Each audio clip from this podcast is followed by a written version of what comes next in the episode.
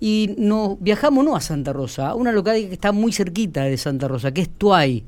Y allí estamos en diálogo con el doctor del hospital de aquella localidad, Jorge Jorja, a quien agradecemos eh, estos minutos y la atención que tiene para atendernos. Jorge, buen día. ¿Qué tal? Buen día, ¿cómo estás? Muy Saludo bien. a vos y a toda tu audiencia. Bueno, un gusto a la distancia eh, y bueno, desearle un feliz y saludable 2021 para usted y para toda la, la comunidad de Tuay.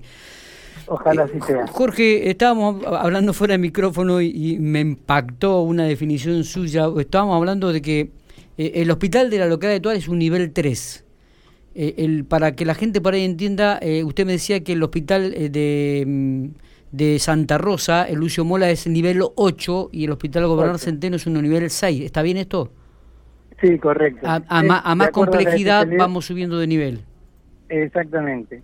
Y Te diría que el centeno eh, está casi para ser un nivel 8 también, bien. en algún momento, por el tema de, la, de ser hospital que capacita. O sea, y o sea que hay una diferencia importante entre lo que es el hospital de Tuay con, con estos dos, con estas dos este, eh, edi- edificios grandes como son el Lucio Mola y el Gobernador Centeno.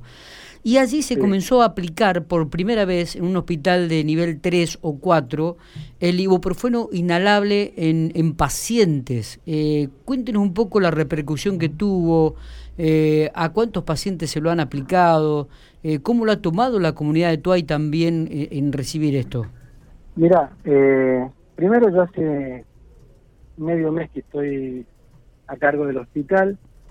Eh, cuento con un plantel médico importante en el hospital, ¿no? Son médicos, con- son todos profesionales con especialidades y con un plantel de enfermería también importante y comprometido, que es lo que necesitas para hacer cualquier cosa. Ujú, bien. Personal capacitado y comprometido.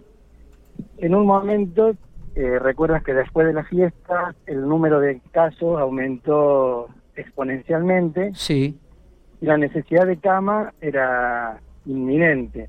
Así que lo que hicimos fue aumentar la cantidad de camas en el hospital.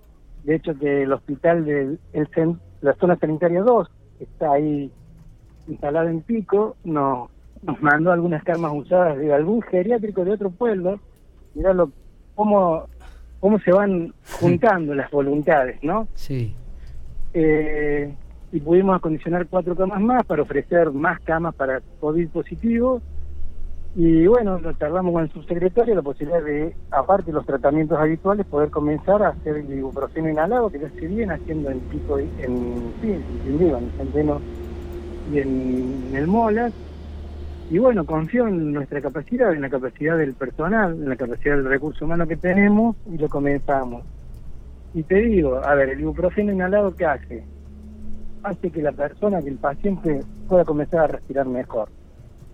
Disminuye la inflamación a nivel pulmonar, a nivel local, se hace como una nebulización, pero lleva toda una máscara, que hace que el paciente a veces se ponga nervioso, que necesite mucho acompañamiento por parte del personal hospitalario para que no se altere, ¿no?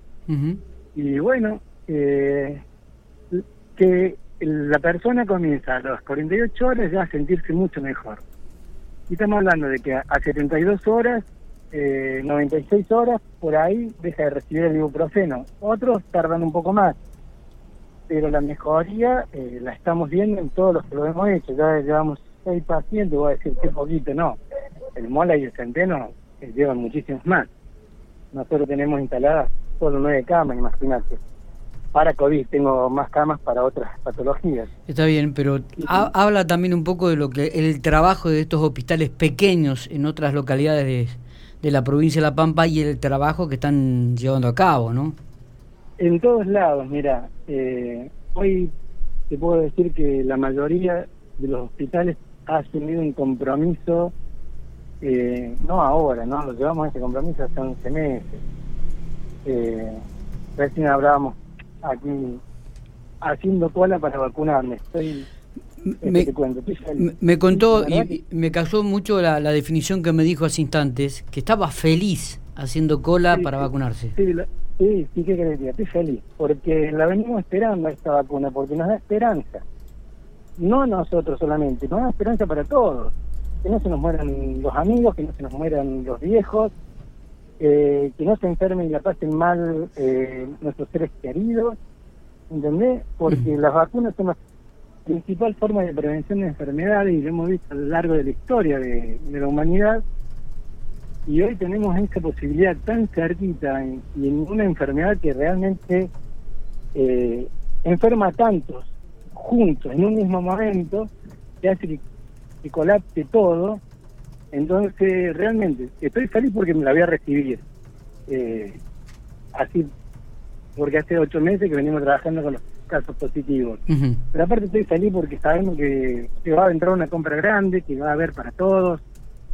Esas cosas a uno le emocionan, debe ser que estoy viejo. ¿Qué edad tiene, doctor?